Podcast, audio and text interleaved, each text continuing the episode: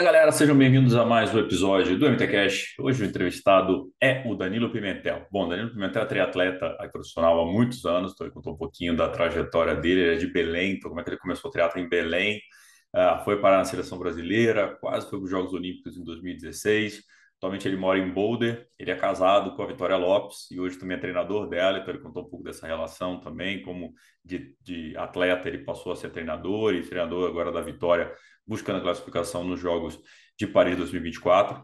Então, é a segunda vez que a gente grava, a primeira vez acabou dando um pau na internet, a gente acabou perdendo uma parte do episódio e foi na entre safra aí entre é, a Vitória classificar, é, fazer o, o, o Canadian Open e logo depois ele até falou, pô, acho que ela podia ser convocada para a Collins Cup, tomara, tal, ela foi convocada, então a gente falou, cara, vamos fazer o seguinte, já que deu uns paus, já tem que editar um monte de coisa, vamos regravar. Enfim, então é o primeiro convidado que a gente grava duas vezes, mas agora saiu o nosso episódio direitinho. A Vitória estava de canto ali assistindo também, né? já rolou até uns stories dela mostrando lá os spoilers da gravação. Antes da gente seguir para o episódio, dois recadinhos aqui dos nossos patrocinadores. A Bananinha Santa Ídia, como já sabe, é uma marca de doce de banana 100% artesanal, premium, de altíssima qualidade, macio e saboroso.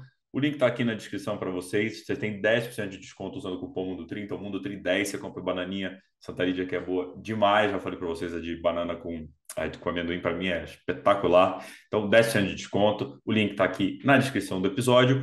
E também, já sabe, a Tri Design acabou de, de, desembarcar no Brasil a Orca. Então, você encontra tudo da Orca na Tri Design. Só o wetsuit que vai chegar já já. Tá vindo, o caminhão tá vindo, mas vai chegar. Então, vai ter o wetsuit também da Orca, nós já temos mochila de transição, já tem é, óculos, tem um monte de coisa da Orca lá, macaquinho. Então, vão lá conferir. A Orca acabou de anunciar também o patrocínio a Bruna Stolfi. É, tem mais coisa vindo aí também. A gente não posso dar spoiler ainda, que pode ser que o episódio saia antes do, do spoiler, mas tem outro atleta vindo aí também. Então, é, quer comprar é, Orca com desconto? Então, tem o cupom Mundo Tri aqui também. Mundo Tri é o nome do cupom. A gente vai deixar o link aqui e tá no QR Code também desse episódio. Então, aponta o celular para lá, você vai para o site da Design, compra tudo da Orca com 10% de desconto. Esse todos os descontos também estão no MT Descontos, onde você encontra toda a lista do nosso parceiro. Você pode economizar demais é, seja em suplemento, em roupa, em aluguel de carro, rolo de treino, enfim, tem um pouco de tudo lá no MT Desconto. Você aproveita essas condições muito especiais de quem é seguidor do Mundo Tri. Beleza? Agora sim, bora para o episódio.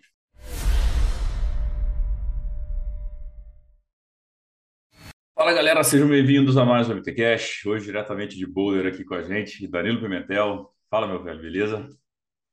Opa, beleza. Boa Bom dia aí para vocês, tudo de bom? Estamos aqui já na luta. Aqui ainda é um pouco mais cedo, já preparando aqui para sair para os treinos depois do podcast. O que, que tem de treino hoje? Ah, hoje é um dia mais tranquilo, a segunda, então a gente é, geralmente faz uma natação aeróbia e uma corrida voltada mais para a parte de educativo, é, tranquila também, e muito educativa, a parte neural, a parte de equilíbrio. Então, é tipo voltar o sistema nervoso àquele baque que teve do final de semana, dos grandes treinos. Uhum. E você estava me contando aqui offline que é semana de prova, né? Você e a Vitória vão competir final de semana. Isso, isso. A gente vai competir esse final de semana. A Vitória vai para Karlovy Vary, Copa do Mundo, valendo ponto no ranking olímpico, e eu vou competir Santa Cruz, na Califórnia, tentar aí a vaga do Mundial dos 70 e pegar um pouco de ritmo pro brasileiro na outra semana. Puta, depois você vem para cá, então a gente se vê lá, vou estar tá lá também no, no Porto Seguro. É, vou, vou sim, mas eu gosto de competir duas em, na sequência. Geralmente a primeira eu saio meio, não sei se devido aos treinos, alguma coisa assim, eu fico meio que baqueado assim. E aí a segunda que realmente encaixa. Então o brasileiro eu considero importante, então eu vou na primeira para tentar abrir a válvula ali, pegar aquele ritmo. Uhum. E aí, na segunda, tentar fazer o melhor possível aí, já adaptado, com ritmo de prova, tudo ali. Você chega quando aqui no Brasil? Eu chego quarta-feira. Quarta-feira, porra, dá um tempo aí para matar legal, né? É, descansar um pouco, tudo. É, por isso que foi bom ir até antes, assim, que aí eu volto, nem treino muito, só faço uma recuperaçãozinha, já vou e fico descansando antes da prova, do que chegar em cima, assim, às vezes indo de altitude é um pouco pouco complicada. É. O... E você fica aqui no Brasil depois ou já volta para Boulder de novo? Bate e volta também? Eu, Não, eu bato, bate e volta. Fico mais dois dias e já volto. Aí fico lá na Bahia mesmo. Boa, bom, então a gente vai passar, passar um dia lá, que eu chego sábado e fico acho que até terça, então dá para ficar ali na. É, eu fico até terça também. Boa. Não, então lá a gente também faz, um, faz uma bagunça lá depois também, troca mais ideia. É, meu velho, você conta um pouquinho assim, né, do, do teu começo, assim, quanto tempo tá no esporte, você tá com 36 anos agora, né? Profissional Isso, isso, desde 2006. Como é que foi? isso. Como é que foi teu começo aí no triatlo? Como é que você foi parar? Você é de Belém, né? Isso, eu sou de Belém. é, eu nadava antes, assim, tinha uma equipe de natação, mas depois eu meio que me saturei. Fiquei um ano parado, assim, de treinar. E quando foi mais ou menos com 17 para 18 anos, eu comecei a dar, um- dar uns treinos mais, mais intensos, assim. E aí eu- o meu treinador de natação teve umas clínicas, e aí ele começou a me passar os treinos, mas meio que assim, nada muito certo. nada muito estudado assim, e eu já tinha uma facilidade que eu corria antes dos treinos de natação. Uhum. Então, eu resolvi fazer meu primeiro triatlon. Eu fiz o meu primeiro triatlon, gostei anos isso? bastante. Isso com 16. 16. Com 16 eu fiz o meu primeiro triatlo sprint lá. Na verdade, nem era sprint, era uma distância meio que eles inventaram, acho que para ligar um lado ao outro. Era nadava 700, pedalava 7, corria 3. Então, era para poder ligar a universidade com o Rio, da onde era a chegada da universidade, que era Uhum. a, a prova. Uhum. E, e aí eu, a partir disso eu gostei, eu disse, não, eu quero voltar, quero ganhar essa prova. E treinei, treinei um ano, e aí já treinei um pouquinho melhor, e aí voltei e ganhei essa prova, que era o triatlo da Unama na época. E aí eu disse, pô, consegui realizar pelo menos pr- primeira ganhar a prova na minha cidade e tal, era a única prova de triatlo que tinha. E então a federação abriu em 2001, 2002, a Federação de Triatlo, não estou bem lembrado. E nessa época começaram a ter mais provas, assim, incentivar mais, muito muito triatlo sprint, uma vez ou outra um olímpico, mas era muito triatlo sprint. Tipo, a gente tinha, acho que uns cinco no ano, assim. Era bem legal até. E aí a gente vai treinando, né? Vai se motivando, vai tendo gente, vai vai tendo competitividade, aparecem outras pessoas, uns que vêm do atletismo, uns do ciclismo, uns da natação. Então começou a gerar uma uma vibe muito boa lá na cidade. E ao mesmo tempo teve o o centro de treinamento em Vila Velha. Eles mandaram um convite para todas as federações. Por sorte, a Federação Paraense tinha, acho que um ano. E aí tinha que, e na época existia o Alírio também, que era o principal atleta da região. Então, tipo assim, ele era o, o espelho que eu tinha. Ele Uhum. competia, Troféu Brasil, brasileiro, e a gente virou assim muito amigo e e aí a gente virou meio que competia junto, rival assim no Uhum. futuro, até que eu consegui ganhar dele na primeira prova. E aí a gente, os dois fizemos seletiva para o centro de treinamento, só que ele era um pouco mais velho que eu, então o centro de treinamento deu prioridade para mim, assim, apesar dele ser um excelente atleta, assim, eu considero que ele era muito bom. E e aí a gente foi para Vila Velha, começamos a fazer os testes lá, tinha vários garotos, e a partir daí eu consegui ingressar no triatlon. Fui escolhido entre os seis para ficar na casa lá, Uhum. e aí eu fazia na época a faculdade de Direito, né? Então eu disse, pô, mãe, a faculdade está em greve, não sei, eu fazia pública, fazia federal, e eu disse, pô, mãe, tá em greve, eu tenho que ir, é oportunidade, eu vou ficar aqui não sei quanto tempo, sabe como é federal, às vezes demora um ano, seis meses ou dois meses a, a greve. E eu fui, aí gostei da experiência, acabei, acabei, tipo, tendo que trancar a faculdade no futuro, porque eu levei para lá, consegui uma transferência, mas aí depois não podia ficar mais de um ano. E eu disse, ah, mãe, agora eu já estou embalado nisso, não vou mais voltar. E até porque eu não gostava muito, assim, eu fiz mais por causa da minha, dos meus pais, na verdade. E, e aí eu peguei e comecei a treinar lá no centro de treinamento. Treinei durante seis meses fui para a minha primeira prova internacional, Vinha Del Mar, e ganhei. E aí, então, a partir daí, eu nunca mais quis é, voltar realmente, assim. Eu disse, pô, tô no caminho certo, ganhei a primeira prova internacional e elite, tipo, ainda era júnior, é, sub-23 na época. meu primeiro ano de, de sub, com 20 anos, logo que eu vi que eu fui. E a partir daí eu comecei a treinar para o brasileiro, fui terceiro no brasileiro elite, tipo, correndo na época com o Antônio Marcos, o Virgílio. E aí eu, tipo, fui o foi tipo assim a revelação da época. Então, assim, eu tipo trilhei esse caminho. Uhum. Aí passou acho que uns dois anos, três anos, acabou sem de treinamento. Aí a gente foi, tipo, disseram, ó, oh, a gente tem duas opções, ou vocês continuam aqui, tipo, mais um, um semestre, a casa tá, tem até o final do ano, a gente vai ter outra etapa do projeto, ou então vocês tentam outros treinadores. E aí, a partir daí, o, o diretor técnico, então, da época, conversou, acho que com o Cali, no SESI. Uhum. Na verdade, nem era SESI antes. Aí eu fui para o SESI, eu e a Pamela. Tá. A gente foi para o SESI, mas eu não me adaptei bem, passei, acho que um ano, 12, 11 meses, no máximo 10, e saí e fui para Rosana. Aí eu fui para Rosana, na Rosana eu fiquei treinando, tive uma boa evolução, assim, foi uma questão tipo também que ela era considerada como uma mãe, assim, ajudava bastante, conseguiu patrocínio, é, os treinos eram muito dinâmicos, eu me adaptei super bem, me levou para fazer uns, uns cursos com o Ricardo D'Angelo, o, o treinador do, do Vanderlei Cordeiro. Então, assim, eu tinha uma vibe de conseguir treinar com muitos corredores, de nadar numa equipe boa. Na época tinha o Juraci também lá. Então, assim, eu nadava com Juraci. Então Campinas, isso, né? Até para a galera Campinas. saber, a Rosana Menina lá em Campinas. Isso, era em né? Campinas.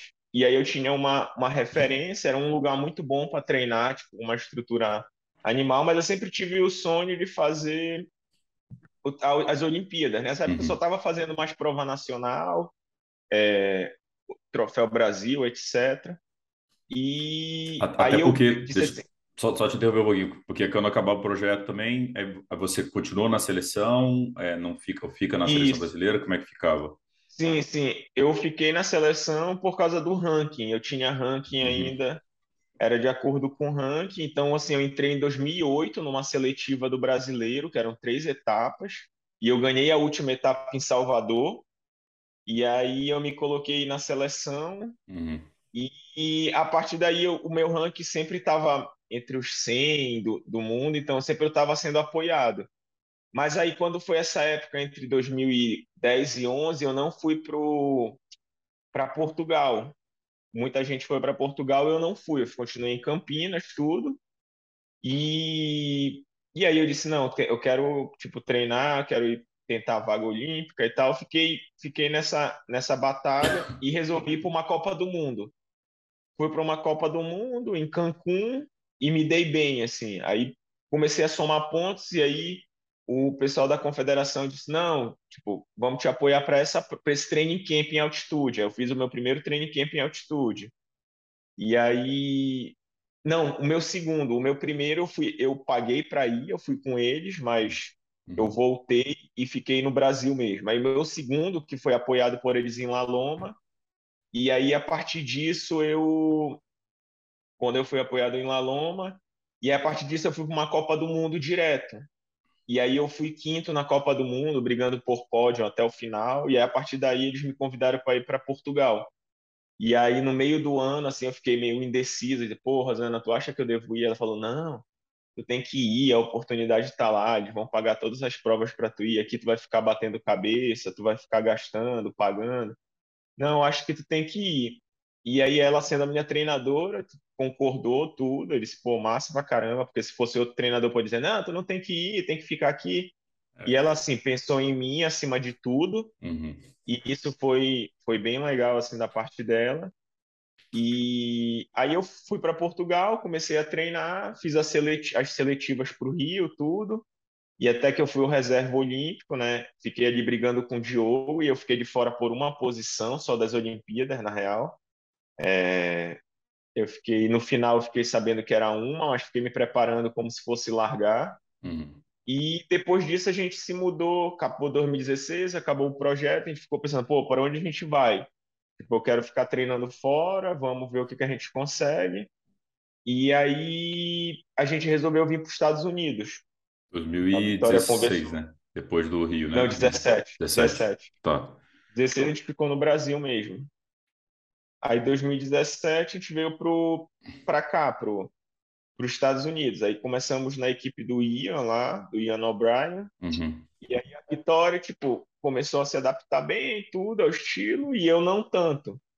E aí eu meio que saí do Ian, mas continuava treinando junto de vez em quando. Eu tinha meu treino separado e treinava algumas modalidades juntos.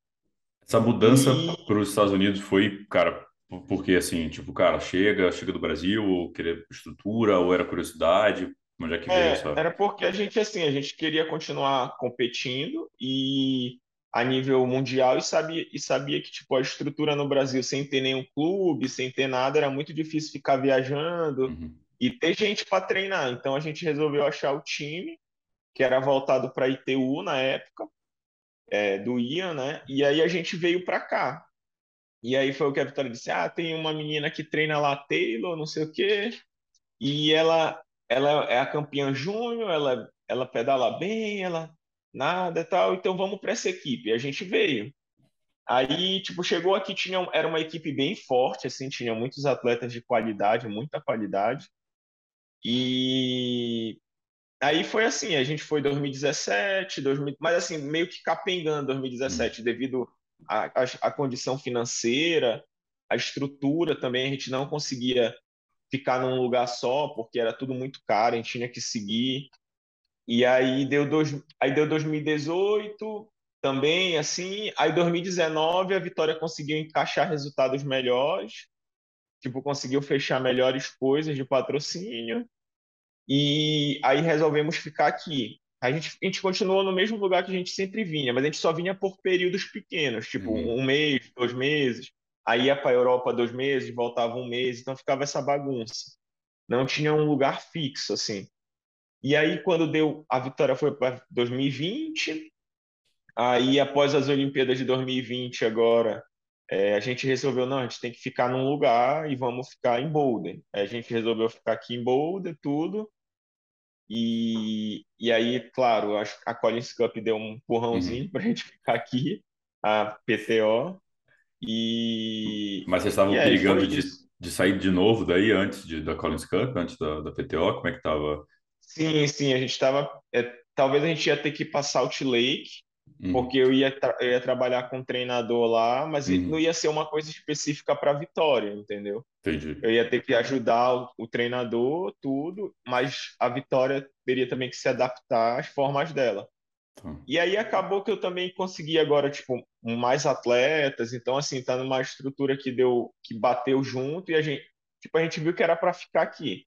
Boa. Entendeu? E aí a gente conversou com vários amigos, tudo, e disseram, não, pô, você já estão adaptado aí, vai mudar, já está no ano antes da, Olimpi da classificação olímpica já começou, mudar tudo pode ser muito complicado e tal, e vocês estão bem, e a gente disse, é, estamos, na verdade a gente melhorou bastante, né, depois da Collins Cup, e da PTO, e aí a gente disse assim, não, então vamos, vamos ficar aqui, tipo, disse, pô, Vitória, dá pra gente ficar, vamos agora alugar uma casa, tudo, um apartamento, a gente, antes a gente morava com a Pan, que era a senhora que a gente alugava um quarto, Uhum. e aí agora a gente alugou um, um apartamento pra gente, assim, e a gente tem, tipo, as nossas coisas agora, pode deixar tudo aqui, não tem problema, tipo, a gente já tá se fixando meio que Legal. aqui, e, e aí, tipo, foi isso, tudo isso aconteceu em dois meses, assim, de agosto, julho para cá, assim. Que doideira. Então foi,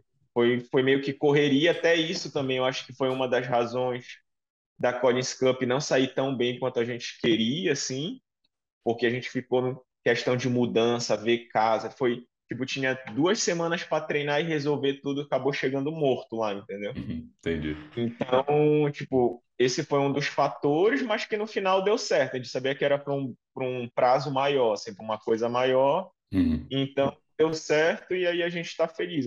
Até porque a Police Cup já era uma coisa já certa, assim, né? Não tinha nada que provar resultado. Então, tipo, foi bom para aparecer, para patrocinador, para outras marcas que, que entrou em contato. Então, Uhum. assim, é, foi um, é um meio lá muito, muito diferente que a gente foi parar. Então foi, foi bem, bem importante, assim. Legal, não, daqui a pouco a gente volta nesse tema até da Collins Cup, mas fazer um adendo aqui, né, para a galera. É, a gente está gravando pela segunda vez, que deu pau no arquivo da primeira vez. É, e na época a gente gravou entre a, o Canadian Open e a Collins Cup. E o Danilo falou, ele falou, cara, se eu fosse o técnico do time internacional, eu convocaria a Vitória. Cara, deu uma semana, a Vitória foi, foi convocada. Falei, cara, vamos regravar que a gente já perdeu o sentido do nosso episódio, que era todo essa, esse negócio, vocês estavam para mudar. E eu lembro você falar de Salt Lake que vocês iam mudar e tal.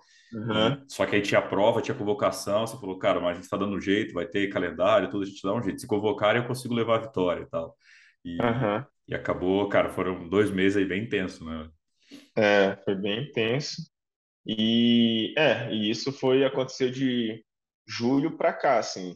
Mas aí agora depois da Collins Cup, quando a gente já estava mais fixado, tudo certo, é, deu tudo muito certo e aí a gente ficou tipo agora mais tranquilo, sabe? A Vitória conseguiu encaixar três semanas de treino, eu também encaixei três semanas de muito bons treinos, tudo. E aí agora a gente vai partir para competir, vamos ver aí. Aí, cara, bom, né? Ter o teu endereço, tua casa, ter tua organização, né, cara? É outra, outra história, É. né? Não, com certeza, ficar, tipo, tendo que ir levar todas as malas, volta, levar todas as malas. Tipo, pede para deixar de ir. Aí é muito complicado, hein? Até porque a gente já tem mais bikes, já tem muito equipamento, então tinha que ter um lugar. Isso era uma coisa que batia muito assim na cabeça e que a gente, pô, a gente tem que conseguir, tem que conseguir de alguma forma. E aí a gente já estava pensando, tipo, ano que vem, né, a gente vai dar jeito de comprar uma, financiar, sei lá, algo assim, a gente tem que conseguir ficar aqui porque tipo é muita coisa para um, porque a gente sabe que a gente vai ter até pelo menos até depois de Paris aí mais um, um tempo ainda, então assim é ficar levando, mudando, é muita coisa para toda hora ficar Uhum. empacotando. E apesar da, da pessoa que a gente morava era super de boa, dizendo, não, vocês podem deixar tudo aí, eu não vou alugar o quarto. A gente, mas a gente ficava meio que assim, sabe? Dizendo, não, pô, ela, a gente está alugando o quarto dela, ainda está aprendendo depois que a gente viaja. Então É. vamos, vamos organizar um lugar legal aí. Ah, é outra tranquilidade e poder planejar as coisas, né, cara? Ficar nesse planejamento legal, até porque tem isso, tem que trabalhar e é o corpo, né, cara? Que você falou, se for fazer mudança, tudo, cara, o cansaço vem, né? Não tem jeito. E aí não rende o que tem que render, né? O... É, Cara, falando, voltando um pouquinho aí no- na história que contou, principalmente da tua parte ali, SESI e tudo, é, na época você falou que o, o- é, primeiro teve é, Vila Velha, quem lá de Vila Velha que ainda tá aí na... Tinha a Pamela, né, que tá aí na, na Labuta a ainda, Pamela. teve mais, Ah, mais eu a- alguém. acho que hoje só a Pamela mesmo, assim, de que ficou daquela época, foi só a Pamela. Tipo, ela, ela era a única mulher. Eu lembro que teve um centro de treinamento feminino, mas que depois acabou, assim, durou um ano. E, e aí a Pamela foi a única que ela ainda ficava treinando com os homens até, assim, até depois que acabou. E aí foi para Portugal, tudo, fez a, a preparação olímpica do Rio, de Londres, Rio, né? E aí ela é a única que está até hoje mesmo. E como é que foi em Portugal, cara? Eu já, já, já ouvi da Pamela, já ouvi de outras pessoas como é que foi lá, como é que foi o período lá, o Rio Maior, para você? Assim, depende de. Eu acho que assim, Portugal depende muito da pessoa que vai lá e do que que a pessoa, é, como é que se diz, consegue visualizar. Para mim, assim, eu que gosto de treinar, de estar sempre nessa vida do, do triatlon, para mim era Uhum, perfeito.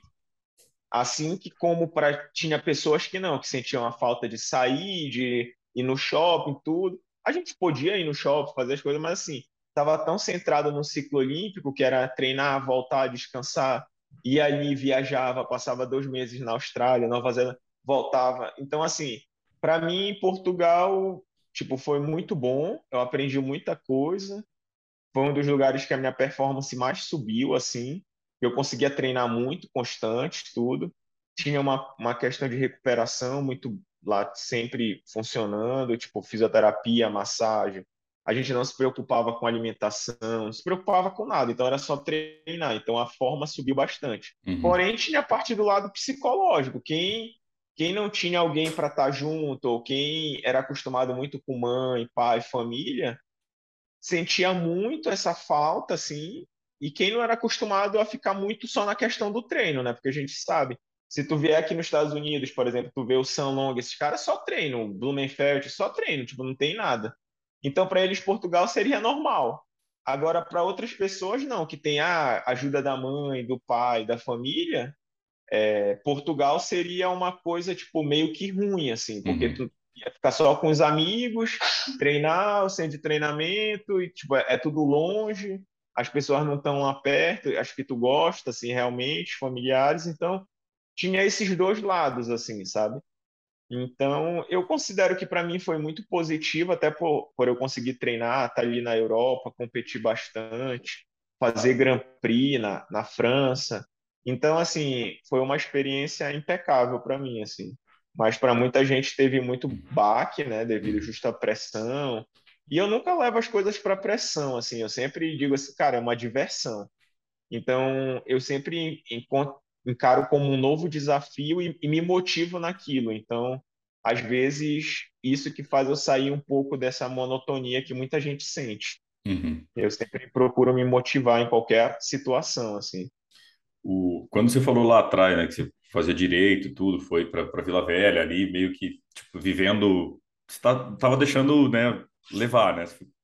Você já pensava, que horas que fiz? Você falou, cara, dá para viver como atleta, tinha esse sonho, você falou, cara, vou lá para Vila Velha, a faculdade tá, tá em greve, vou, vou levando aqui até ver.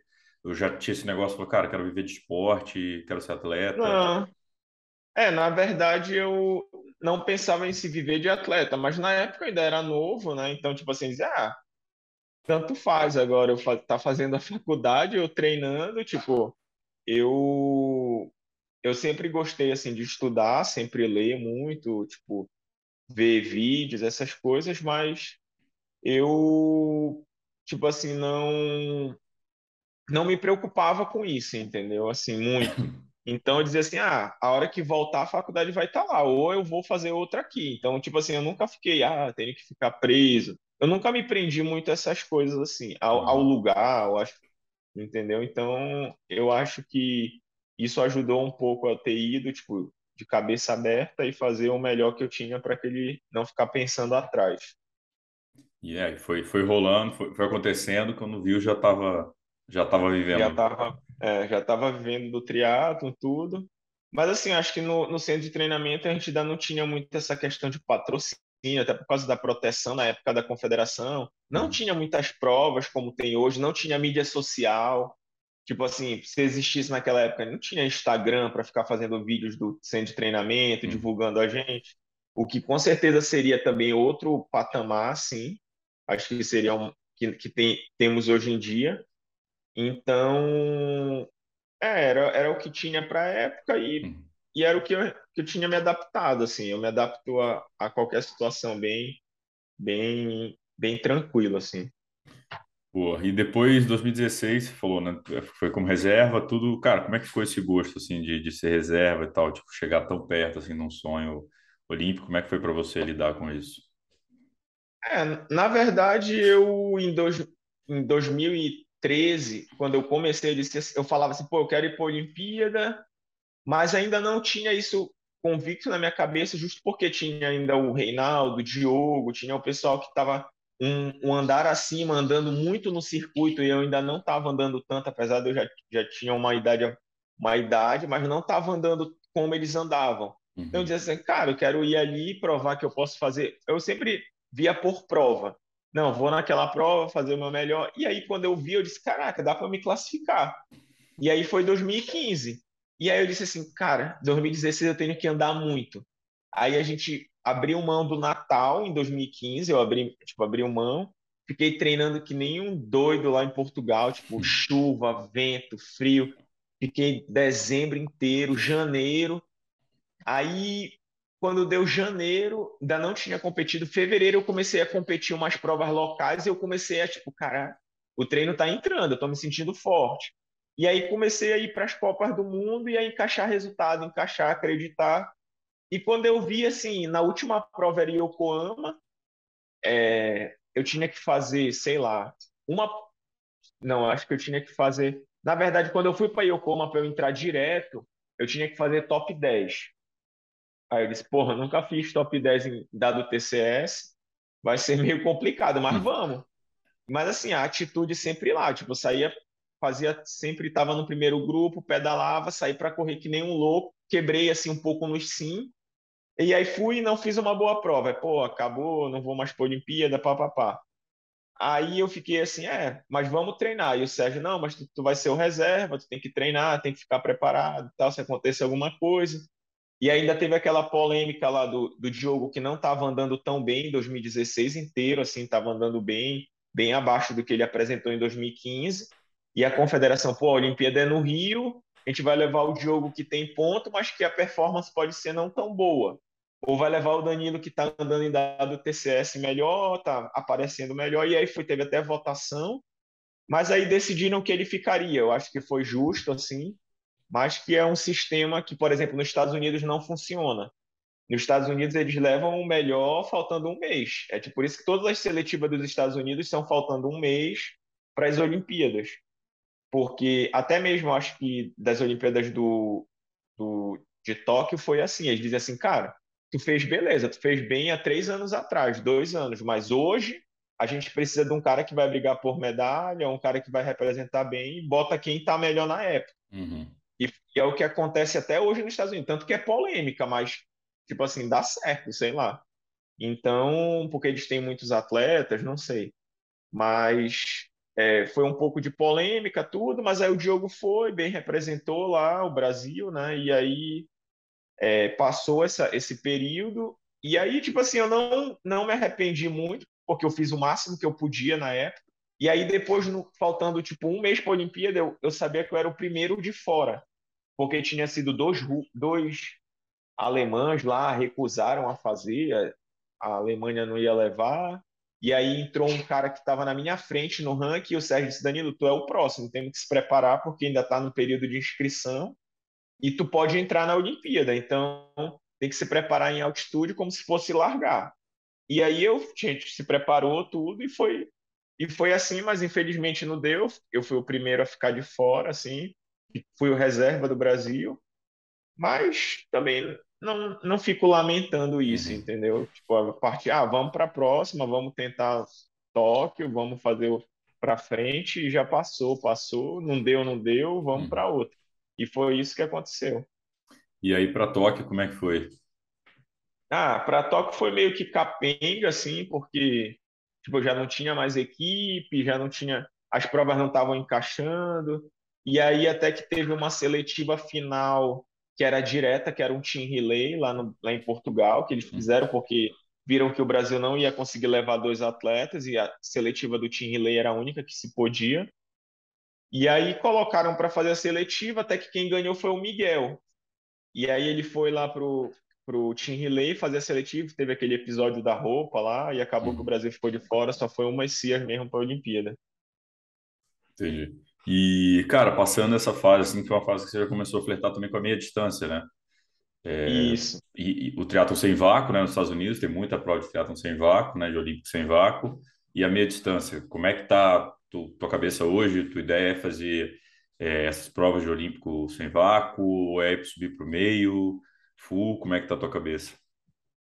Não, assim, hoje em dia eu, eu comecei a fazer umas provas de meio justo porque aqui já tinha prova de meio na cidade que a gente estava, então era muito fácil, era só se inscrever e ir.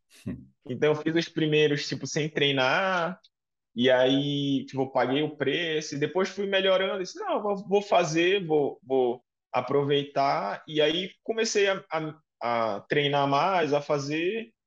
E, e aí tem muita prova, como tu disse, sem vácuo, essas coisas, e eu resolvi fazer o calendário em volta disso, das provas que tinham boas premiações e que apareceria aqui, todo mundo conhece, tu, tu ganha uma prova tipo do Herbalife, todo mundo conhece aqui, ou tu ganha uma prova do San Anthony, é, da primavera, todo mundo conhece, tu fica tipo, conhecido na cidade, fecha vários patrocínios. Então, a, as provas aqui são assim, bem, bem estimuladas, né? Tem muito público onde for. E aí eu resolvi fazer a meia distância e o foco agora é, lógico, preparar a vitória para o futuro, mas é eu tentar uma vaga para o Mundial. Quero fazer um, um Mundial 70.3 aí, uhum quem sabe no futuro um Ironman, mas não ainda, não penso muito. Boa. O, cara, esse ano você teve, teve uma. Eu tava até pegando, né? O, o, você ganhou. Eu lembro que você veio para o Brasil, você fez o GP Extreme em Brasília, meio. Isso. Aí fez o Iron Cruz na semana seguinte, aí voltou para os Estados Unidos, fez o, o é, ganhou, né, Nova York. Nova. Como é que foram essas três semanas aí, Brasil, Estados Unidos, vai e volta, várias distâncias? É, na verdade eu tinha programado em ir para o Brasil já há muito tempo, então eu tinha essa passagem e aí eu soube que ia ter o GP em Brasília. Minha mãe tá morando em Goiânia, disse, pô, é pertinho, então eu vou, vou lá, vou, em, vou fazer essa prova. Escrevi tudo pro Bauman. Ele falou: não, cara, a inscrição é, é por conta, só tem que aparecer lá e tal. Vou dar passar teu nome, teu nome lá para a organização. E aí eu fui. Aí eu disse assim: pô, já me inscrevi, vou fazer o GP e vou fazer Nova York quando eu voltar, que é uma prova que eu queria fazer sem vácuo. E aí eu disse assim: e aí aproveita que casa a ida e a volta com uma prova em Nova York, eu faço tudo, brigo por prize money e, e, e tá certo. E aí no meio eu vi que ia ter o Iron Cruz. Aí eu mandei uma mensagem para a menina da organização, falei, pô, eu vou estar no Brasil e tal. Ela falou, não, a gente consegue para ti passagem, hospedagem, não sei o quê. Eu falei, pô, então fechou, vou, vou fazer lá, é mais um treino, tá, um final de semana. E fui. Caí no, aí fiz o GP, né? Tipo, fiz uma prova ali, foi aquilo que eu disse, eu me senti um pouco cansado, um pouco da viagem, pesado e tal. Mas assim, foi uma prova que eu achei muito boa, tipo, eu vi que a minha evolução estava ali dentro das semanas que eu tinha treinado, das seis semanas. E aí eu gostei, eu disse assim, pô, agora pro Iron Cruz é só eu dar uma polidazinha aqui mais uhum. e, e, eu acho que eu tô bem. E foi o que aconteceu, eu aproveitei ali a situação do mar, que eu era acostumado em Vila Velha, nadei muito forte, tipo, e me sentindo bem o tempo todo, subi na bike, disse, pô, semana passada eu pedalei para minha melhor potência, hoje é mais curta, eu vou ter que pedalar mais, melhor ainda, e, e foi o que aconteceu. E saí para correr com uma vantagem de dois minutos, eu acho, para o Santiago, ou três minutos, algo assim. E aí, acho que três minutos. E eu disse, ah, agora, tipo, só se eu quebrar feio, mas é 15 quilômetros, está dentro do planejado, e aí acabei ganhando. E aí foi uma experiência magnífica, assim, de estar lá de volta, ver muitos amigos, muitos mesmo. Foi uhum. bem legal, foi do, da época de Vila Velha, o pessoal que eu nadava junto, que eu fazia travessias. E aí, depois disso, eu voltei para Goiânia, fiquei mais duas semanas, assim, tinha períodozinho ali de treino, uhum. e embarquei para Nova York. Aí em Nova York eu só tinha um pensamento, eu disse assim, cara, para valer a pena eu tenho que ganhar a prova. Tipo, é nadar e pedalar forte, o máximo que possível, e a corrida era bem dura, era dentro do Central Park, então muito sobe e desce. A vantagem é tipo assim, não se perderia tanto, eu pensava. E, e aí acabou que deu certo, assim, nadei na frente com mais uns três, quatro, fiz a transição muito rápida, eles nadaram de sui skin lá, de, de speed skin lá, sei lá, tiveram que tirar e eu não, tava só com o macaquinho da confederação mesmo. Uhum. Eu já pensei nisso, eu disse, cara, o macaquinho da confederação flutua tanto quanto e eu não vou perder tempo, é o tempo para eu poder pegar essa vantagem. E foi o que aconteceu, subi na bike, abri tipo assim uns 10 segundos só por eles terem ficado tirando. E aí pedalei forte, bem consistente, abri uma vantagem que fosse suficiente para ganhar. E aí eu considerei um mês bem produtivo, assim, porque de três provas, três pódios, duas vitórias e um segundo, tipo, mostrou que o que eu estava trabalhando e implementando em mim estava bem dando certo, assim.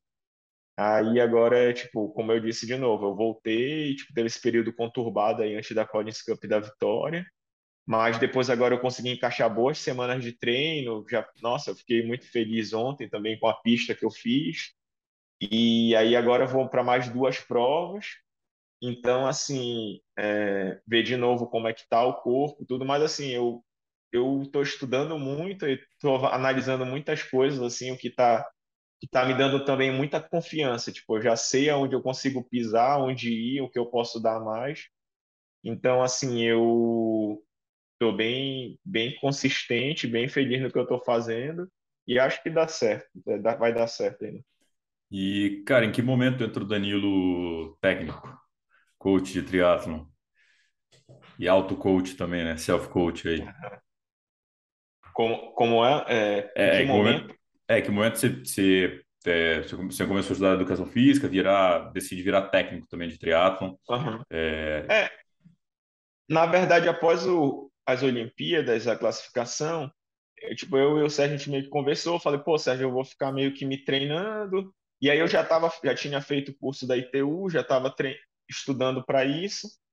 E aí eu disse assim, cara, eu vou começar a implementar em mim o que que os atletas sentem mais, assim. uhum, Porque o, o ne- a questão é que, beleza, tu sabe a fisiologia, tu sabe tudo, pode saber tudo de, de ser um PhD, tudo. Mas aquilo que o atleta sente, às vezes o emocional, quando, o tanto que tu acorda cansada, tua mente está preparada para ir para um outro treino e sofrer, é só quem sofre na pele. É muito difícil, assim, porque o cara pode dizer, cara, os teus números estão mostrando aqui que tu tá descansado, mas a tua cabeça tá ali para baixo, tá, tá cansado de mesmo um cansaço interno, ou até mesmo tipo de semanas e semanas de treino. E isso tudo eu consegui começar a combinar e a perceber. E eu conversando muito com a Vitória, né, a partir do momento em que ela saiu do treinador, após a Olimpíada, tudo, a gente viu que ela tinha que treinar corrida. E aí a gente conversou com o Bob, que era o treinador de técnica, de corrida, tudo. E e aí eu fiquei com a parte de natação e ciclismo. Então, tipo assim, toda a prioridade dela era para corrida e os outros era natação, ciclismo, de acordo com, com os dias de intensidade ou não da corrida. uhum. E aí eu comecei a, tipo, encaixar isso como um quebra-cabeça e, e também fui fazendo experiências de treino em mim, assim, o que, que podia estar funcionando ou não. E aí eu sinto bem, assim, eu vou sentindo muito a carga de treino de acordo com, não somente com a fadiga ou com, com o que os números me dão, mas também, às vezes, uma, um cansaço meio que psicológico, de estar meio que longe da família, essas coisas eu vou balanceando Uhum. e, e, e, e testes também. Então, assim, foi a partir daí que eu comecei, a final do ano passado, a estudar mais, a ver mais, fazer vários cursos de treinador de corrida, de, de ciclismo, curso da, da, da USA Triathlon, de várias coisas, conversar muito com o Bob, que é muito expert em triatlon também, em corrida. Ele me emprestou muito material, então, assim, eu comecei a buscar esse lado e, e, e fazendo como, como ele mesmo falou, ah, tu vai auto-testando, vendo e, e, e tá dando certo. Foi assim que a gente começou Uhum. e assim que eu faço com a Vitória, tipo, eu vou vendo como ela tá, analiso semana a semana, carga de treino, tudo, como tá o fator psicológico, motivação, tudo também, e aí a gente vai encaixando junto com o Bob. É, hoje não dá para falar mais em preparo de atleta sem levar a carga psicológica também, né, cara? Tem, tem que É, levar esse certeza. componente emocional, né? É, com certeza. Às vezes o atleta tá treinando super bem, muito bem, mas tem alguma coisa que falha ali, um- alguma coisa que vem ou da, ah, aconteceu alguma coisa, ou é, não sei, perdi um parente, alguma coisa acontece no meio da preparação e que às vezes o treinador não tá ligado. Ele só diz assim, ah, tu tem que correr 15 quilômetros, ah, não sei o que, progredindo. Porra, mas eu tô mal assim, entendeu? E aí às vezes não é assim, mas que funciona. Antes poderia ser, mas hoje em dia com as tecnologias e tudo, tudo tá mudando. Então, não é somente o mais é mais, o, às vezes o menos é mais, entendeu? O Uhum. cara descansa, volta, se motiva, e aí consegue dar um degrau a mais, às vezes, quando tu menos espera. E hoje você está com a Vitória como, como atleta, mas aí você tem tua assessoria também, passa treino online, como é que vende seu peixe aí pra galera também, se quiser treinar com o Danilo. Sim, sim. É, hoje em dia eu tenho a minha assessoria online, assim, eu converso bastante com os alunos que eu tenho, mando mensagem, troco, é tipo todo dia praticamente falando. é, vendo, é, observando os lugares que eles têm para treinar também, não é só meter o treino, desativir aí. Eu pego, pô, tem estrada, é subida, é descida, é trânsito, é não sei o quê, é piscina 25, é de 50, é jardas. Eu, tipo, eu faço um, um levantamento, tem para correr só, só montanha, ou só terra, ou só asfalto também, justo para não dar carga e, e machucar o atleta. É, Então, assim, eu vou analisando tudo isso e converso bastante, passo alguns testes, peço alguns equipamentos para eles usarem também. E aí a gente vai mensurando isso e, e tirando o melhor proveito que ele pode. Ele fala, pô, tô me sentindo bem, o treino encaixou assim, aí olha os números, não, perfeito. Como é que tá a tua carga? Tu acha que tu tá. Aí eu vou, vou, vou fazendo um feedback legal, assim, uhum. e assim a gente vai construindo um plano de treino voltado ao objetivo maior, mas também ali voltado a, a, ao, ao degrau, né, que se ganha dia a dia, uhum. não só não somente no, no ah, faz isso, isso e isso, aí chega no final da semana, cara, pô, eu não fiz cinco treinos, aí, pô, tem que relaborar tudo de novo. então, assim, eu, às vezes, quando ele fala, eu não consigo fazer esse treino, aí eu falo assim, não, então vamos adaptar aqui, faz um pouco menos, ou muda para corrida aqui, eu vou mexer amanhã, vai ser bike e tal. Aí, tipo, a gente conversa bastante. E aí o pessoal tá gostando e, e tá dando bem certo, assim. Tipo, é, ocupa um pouco mais do meu tempo, mas também eu faço uma coisa mais personalizada e que as uhum. pessoas gostam mais, assim, sabe? É, e, cara, é, é, um, é um outro trabalho também, né? Então, é, tá, tem dois trabalhos, né? Então, é natural que você tenha que dividir teu tempo, né? Isso, com certeza. Tipo, eu dividi bem o, te o tempo e aí eu tenho que, tipo, estar tá bem mais organizado na questão, porque pelas questões de treinar também, de estar tá dando treino para Vitória, de estar tá indo com o Bob fazer mentoria de treinamento. Então, assim, fica bem corrido o dia inteiro, assim. E aí, às vezes, eu tô indo malhar às sete da noite, assim. Eu vou, ah, não tenho que malhar hoje. Tenho que fazer, senão me ferra, entendeu? Tipo, lá na frente eu vou pagar o preço e malho às sete, faço não sei o quê. Então, assim, tá, tá bem corrido, mas tá, tá dando certo, assim, eu tô, tô gostando bastante. Não é uma coisa que tá sacrificante para mim, então tá tudo encaixando bem, graças a Deus, assim. E, cara, agora voltando no, no, tempo, no tema que a gente estava falando, né, da, da, do Canadian Open, Collins Cup, é, cara, a Vitória foi convocada lá no Canadian Open, é, e aí com duas semanas, né, mais ou menos antes da prova, vocês adaptaram ali, fizeram uma, uma, um milagre ali. E depois a Collins Cup, que você estava bem confiante, né? Quando a gente gravou e tudo, falou, cara, dá para convocar a vitória e tudo. É... E aí você teve a mudança. Como é que foram. Como é que a PTO tá, tá influenciando para vocês, assim, até você pensando como técnico da vitória, de como colocá-la é, nas provas, porque, cara, financeiramente vale a pena estar nas provas, junto com o calendário da, né, de classificação para Paris? Como é que bagunçou aí a vida de vocês, mas de forma positiva?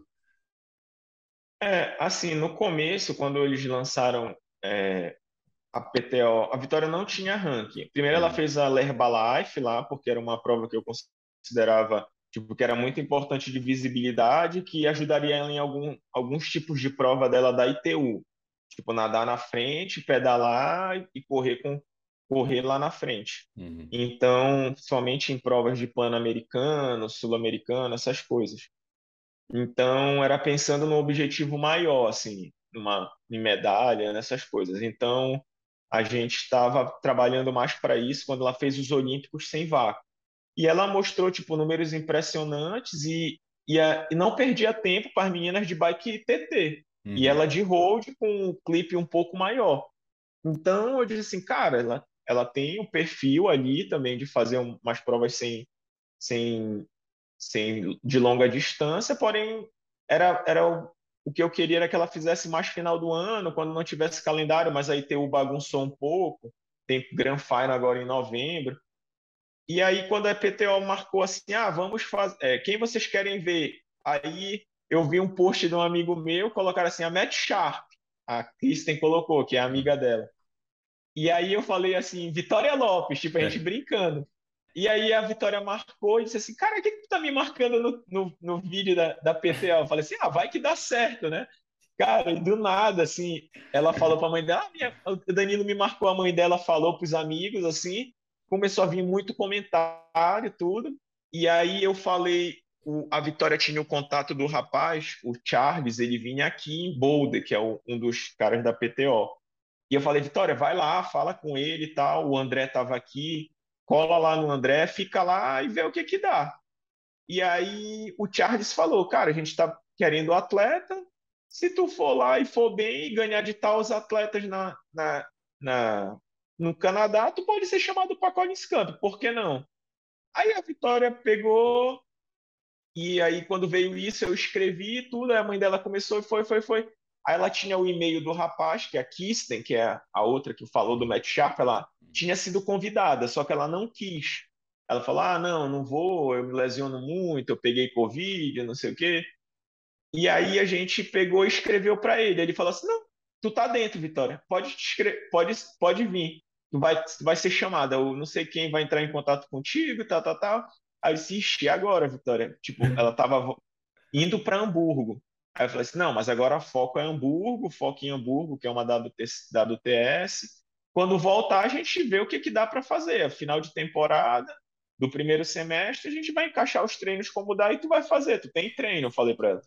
Não te preocupa que tu, tipo, tu tá bem e tal. E ela voltou, fez uns treinos um pouquinho mais longos, assim. Não muita coisa. Tipo, se eu disser que ela fez dois treinos, um de corrida e um de bike para prova, só. Só para ganhar confiança, assim.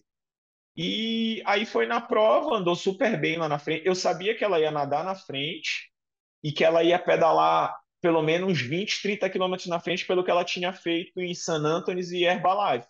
Aí eu disse assim, é, mas o percurso é duro, é com curva, subida, técnico. O pessoal vai sofrer com TT lá uhum. e ela pode tirar grande vantagem disso. E quando o pessoal chegar, eu escrevi isso para ela. Eu falei, quando chegarem, eles não vão estar tá mais com aquele, com aquele glicogênio para poder te largar. Então acho que tu aguenta. E foi o que aconteceu. Deu 30 quilômetros, 35 chegou as outras três, que a Paula Findlay passou, ela disse que estava uhum. muito dura, ela não conseguia ir. E quando chegou às três, ela disse que ficou um ritmo confortável, assim. Ela conseguia seguir e tal, estava ali de boa. E aí foi passando volta a volta, eu disse, caraca, ela não está morrendo, não está sobrando. Até, até uma hora que a Nicola sobrou, ela foi lá, tipo, abriu bem, assim, ela foi, cobriu, pegou. Aí disse, nossa, ela não está tão mal. E aí saiu para correr confiante, Saiu, foi passando, né? Ela pegou um pênalti da natação ali por erro uhum. é, do, do árbitro, na verdade, porque um dia antes eu falei, Vitória, aquelas boias, elas são de sinalização do lago. Na ITU, tu pode passar por dentro ou por fora, que as boias dele mesmo é só as das pontas, é uhum. é só as grandes. E ela perguntou isso pro cara. Aí o cara falou: não, isso aqui é só de sinalização. E aí no dia ela passou por dentro, mas colado, e eles deram pênalti. E aí depois ela foi até falar, e o cara falou, ah, não, mas depois mudou alguma história assim, e acabou que ela levou o pênalti, teve que parar. Uhum. E aí saiu para correr super bem, assim, confiante. Ela disse que ela sentia um pouco no 14 ali, mas aí já faltava menos de uma volta. E aí foi, foi um uhum. resultado uhum. muito bom, assim, para ela, né? É, e aí ela conseguiu fazer, ganhar de algumas atletas que eles falaram que se ela tivesse ganho, ela seria chamada para o Collins Cup. E foi por isso que eu tipo disse assim, cara, ela tem chance de ir, é só porque eles não querem somente, eles querem o, o pick-up do capitão é alguém para poder fazer a diferença, né, que possa ajudar lá no time. Então eu fiquei pensando, pô, a Vitória tem chance. Se é o que pode fazer diferença, e ela ganhou de quem eles falaram, é, pode ter chance. E aí ela viajando, tudo quando ela chegou aqui, que foi um dia depois da gente ter gravado, uhum eles falaram assim, pô, Vitória, é, tipo, aí foi a mulher que escreveu a Erin Becker lá e o e o e o Craig, o, e o Greg, os capitães escreveram para ela um e-mail falando assim, pô, você foi escolhida, você mostrou grande força na natação, é uma bike sólida e uma corrida de caçadora. Então, tipo, deram uma moral e disseram assim que ela estava bem, que era só ela conseguir uma bike TT. E só que eles disseram assim, não, o percurso é muito plano, tu necessita de uma bike TT. E aí eu acho que aí foi um pouco do, do, do, do erro, sabe, da gente ter mudado para uma bike TT porque eles pediram, né? Eu disse, pô, Vitória, os caras estão, os caras do evento, tudo te chamaram, tu tem que seguir o que, que eles falam. Uhum. Porém, também tem a ver a questão do patrocínio, né? Que ela, que, que adianta ela, ela ser patrocinada pela Specialized e aparecer com uma hold lá, ficava é. meio que feio. Assim. Então, então, assim, ela, o percurso era muito plano e não deu tempo dela se adaptar à TT, entendeu? A, a TT, tipo, era muito boa, mas não deu tempo. Todo uhum. mundo, até que estava adaptado, estava sentindo dor na lombar, dor no glúteo, porque era 90, 80 quilômetros flat. Tipo, é. não tinha, tinha, eu acho que um Szinho e o resto era tudo ida e volta. Eu pedalei lá vários dias, fui lá.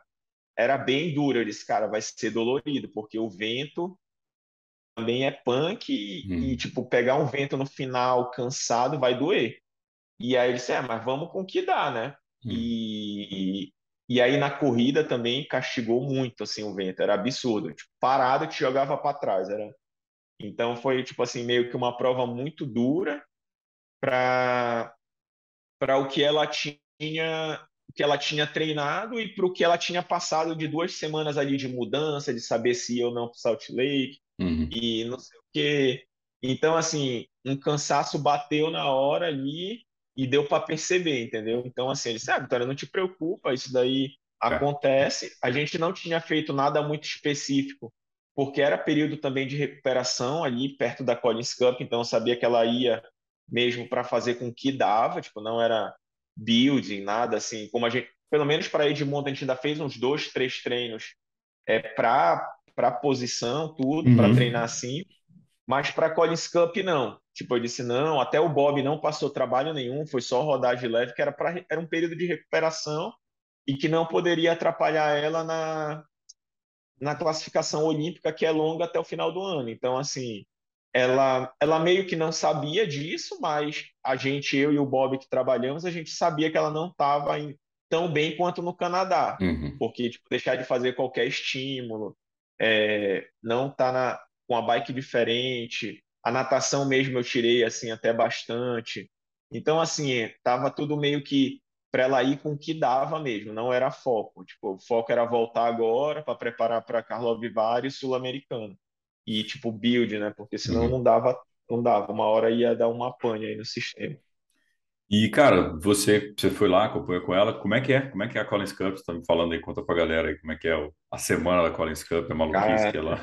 é punk, viu? Tu fica uma semana ali, o lugar é magnífico, tipo, se tu for lá para treinar é tipo excelente, tudo lá perto, tudo fácil, alimentação, tudo é um centro de treinamento muito bom de última geração, as melhores instalações, tu tá no meio dos melhores atletas o tempo todo. Porém, tu chega lá na segunda-feira e vai embora na outra segunda.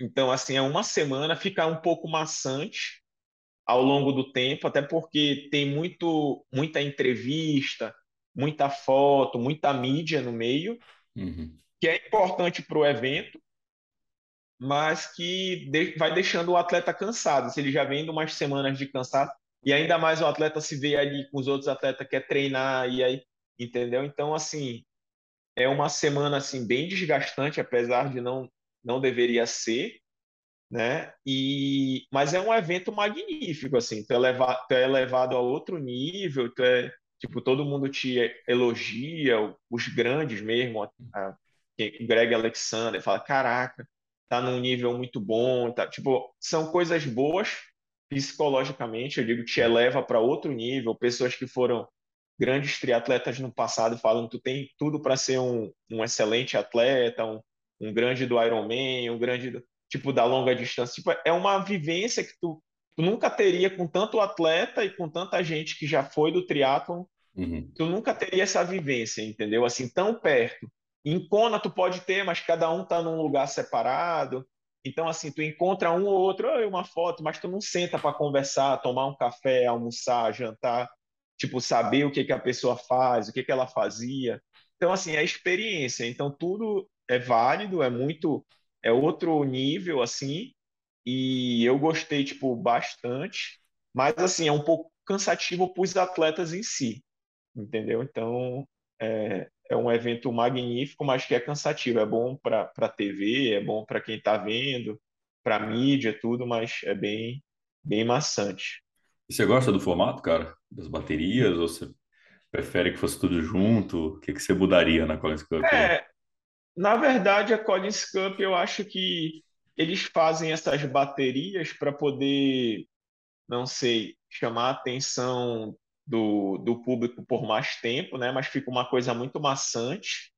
Eu acho que se eles querem manter o formato de bateria, eles deveriam juntar mais as baterias, ao invés de ser 12 matches, ser só seis. Colocar dois de cada equipe junto para Uhum. criar ali uma estratégia de prova, alguma coisa ali, entendeu? Para não ficar tanto tão maçante. E mas eu acho que a prova quando é junta todo mundo é uma prova de um nível maior, entendeu? Porque quando é lá na Collins Cup, o que acontece? O que eu vi em quase todas as baterias.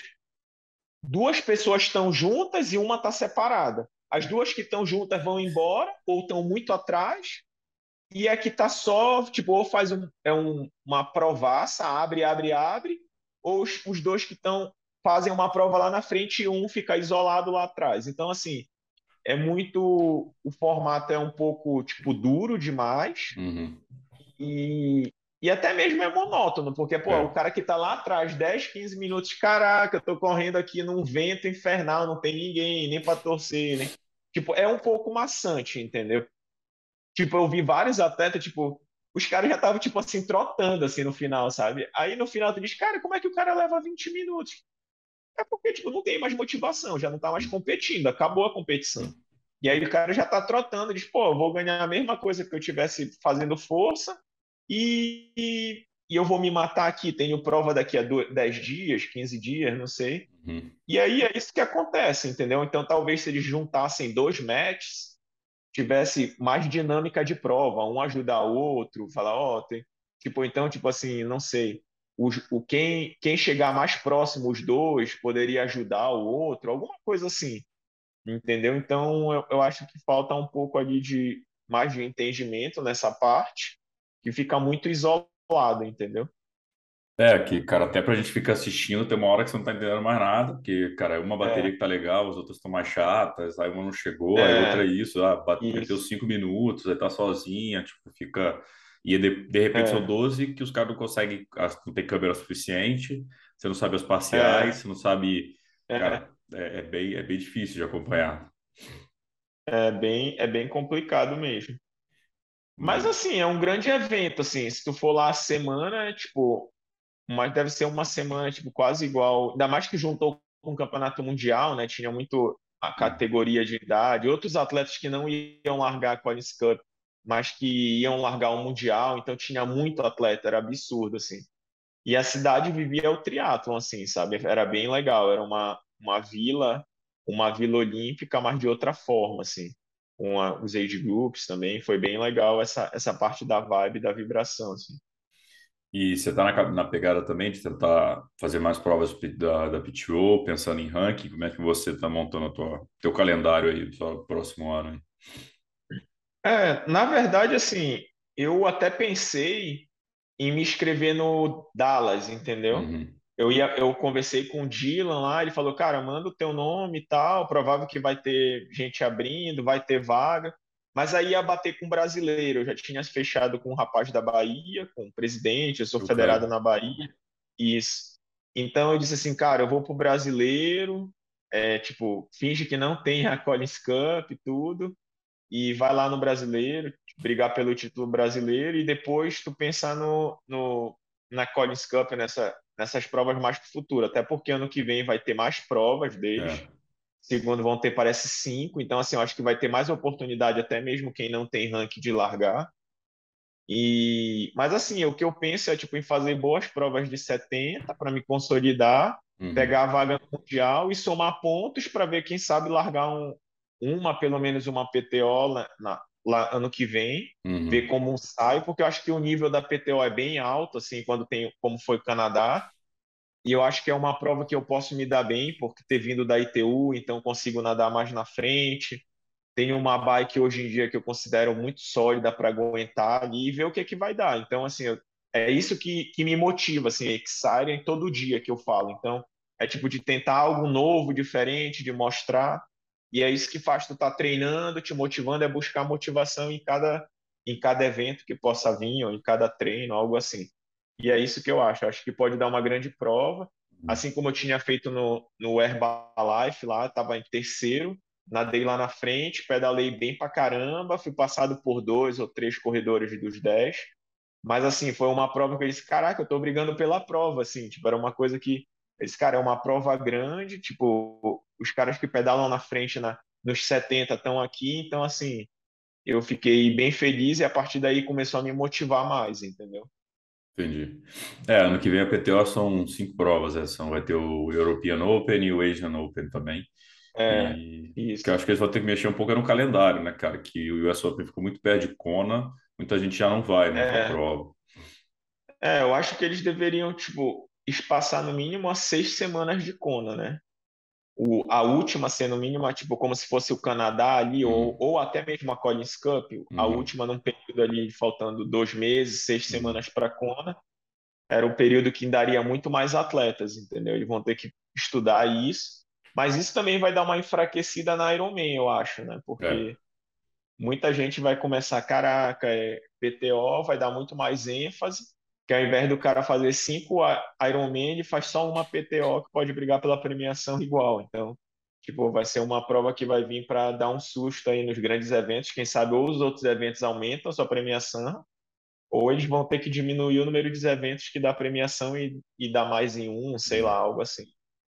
É, acho que o caminho, concordo com essa tua visão, cara. Até eu estava vendo recentemente post do Joe Skipper, alguns atletas falando do preço, né, de Kona, do custo que tá para ir para Kona, e a situação não se paga. Se o cara não ficar ali, o top, top 8 ali, não, somente não se É, paga.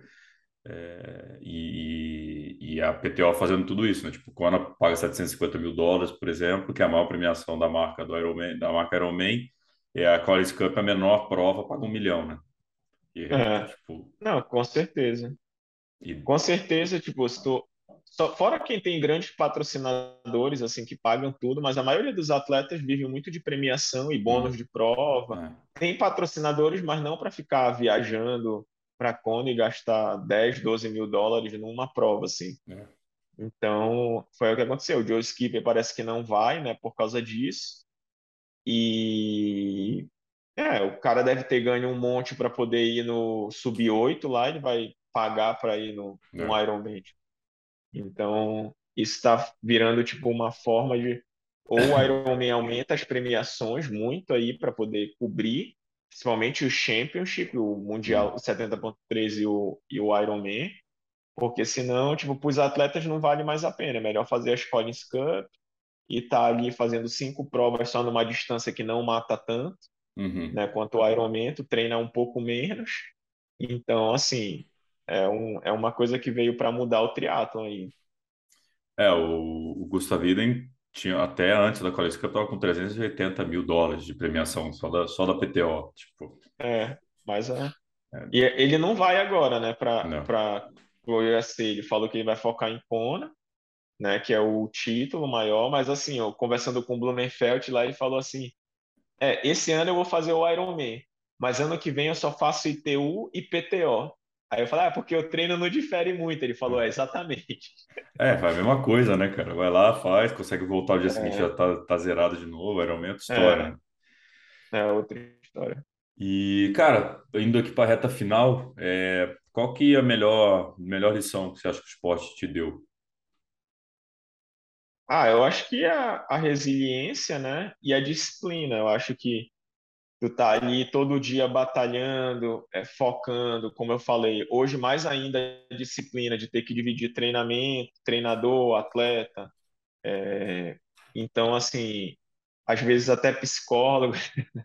É. Então, tipo, é muita, é muita coisa. Tu tem que ter uma disciplina muito grande para poder estar nisso o tempo todo. Se tu pega uma pessoa, vamos dizer, normal, assim, que vive uma vida normal, diz, não, não, fazer isso de novo, não sei o quê. Tipo, fica meio que criticando, entendeu? Ou falando. Mas não é, que tipo, já virou um estilo de vida que, para mim, a disciplina é o que manda. E a resiliência, né, de estar batalhando ali dia após dia, dias bons, dias ruins, tu voltar, treinar, focar, não, recentraliza, não, passou, passou, aquilo ali foi ruim, tira a lição, volta, treina aqui, foca no próximo. Então, isso é um, um dos dois um dos dois pontos que eu acho que o esporte deu assim e me deu como grande como grande ponto assim na vida. E qual que é o teu sonho hoje, cara? Cara, hoje, como eu, eu tinha te falado, o primeiro é colocar a vitória na Olimpíada para brigar por uma situação de medalha. Eu acho que esse é um, como treinador, o grande ponto, né? O que todo mundo quer ver, o Brasil espera, que o comitê necessita, que o triatlon também necessita de brigar por uma medalha. E do meu lado de atleta, ir para o Mundial e tá aí sempre aparecendo e, e brigando no, pela, pela ponta das provas. assim Hoje em dia eu, eu tento mais me divertir como atleta, mas assim toda vez que eu entro numa prova é para brigar e para mostrar que eu estou ali para poder fazer o melhor e, e, ver que o treino que eu faço está valendo a pena. É, é, se divertir mesmo, uhum. assim. Então, para mim, o melhor, o, o, meu grande objetivo é estar no Mundial de 70 e estar tá brigando ali na ponta, de ponta a ponta com, com todo mundo. O, cara, me surgiu uma, uma pergunta agora. E como é que separa é, o técnico do marido? Na vitória, pode dar. Ela, quando briga é o, é o técnico, quando elogia o marido, como é que é? é mais ou menos isso, né? Não, na verdade, é, assim, a gente separa bem, porque a parte do treinamento é a partir do momento que a gente sai para ir para o treino. Tipo, uhum. Mas volta, tipo, é a questão do marido, né? Fazer, cozinhar, tipo, estar tá junto, é, conversar de outras coisas. Então, assim, é, é diferente. Não é, a gente consegue separar, é, mas às vezes tem alguma, algumas treta, né? Mas faz parte de todo relacionamento. Aí tu aumenta a planilha dela, né? Falar, então vai, ó, deu é, treta, você então põe mais uns o dobro agora. Fechado. Meu velho, cara, te agradecer aí pelas duas vezes né, que a gente gravou, filho, hoje deu, deu bom. Acho que daqui a duas semanas estaremos juntos ali lá, lá em Porto Seguro e a gente troca Porto ideia. Seguro. Mas, tá cara, tá Mundo Tri aí sempre aberto para você. Obrigado mesmo, você, Vitória, Valeu, Gabriel. solistas com a gente. Então, agradecer aí pelo, pela disponibilidade. Tá certo, valeu então. Obrigadão aí, um abraço para todo mundo aí. Uma ótima semana, valeu. Oi, galera, esse foi o MTCast, Danilo Pimentel. Sigam, compartilhem, sigam o Danilo também lá, agora o Danilo Coach lá, vamos deixar os arrobas aqui também, a Vitória. E fiquem ligados aí que tem muito mais coisa vindo aí no Mundo Tri para vocês. Valeu! Valeu!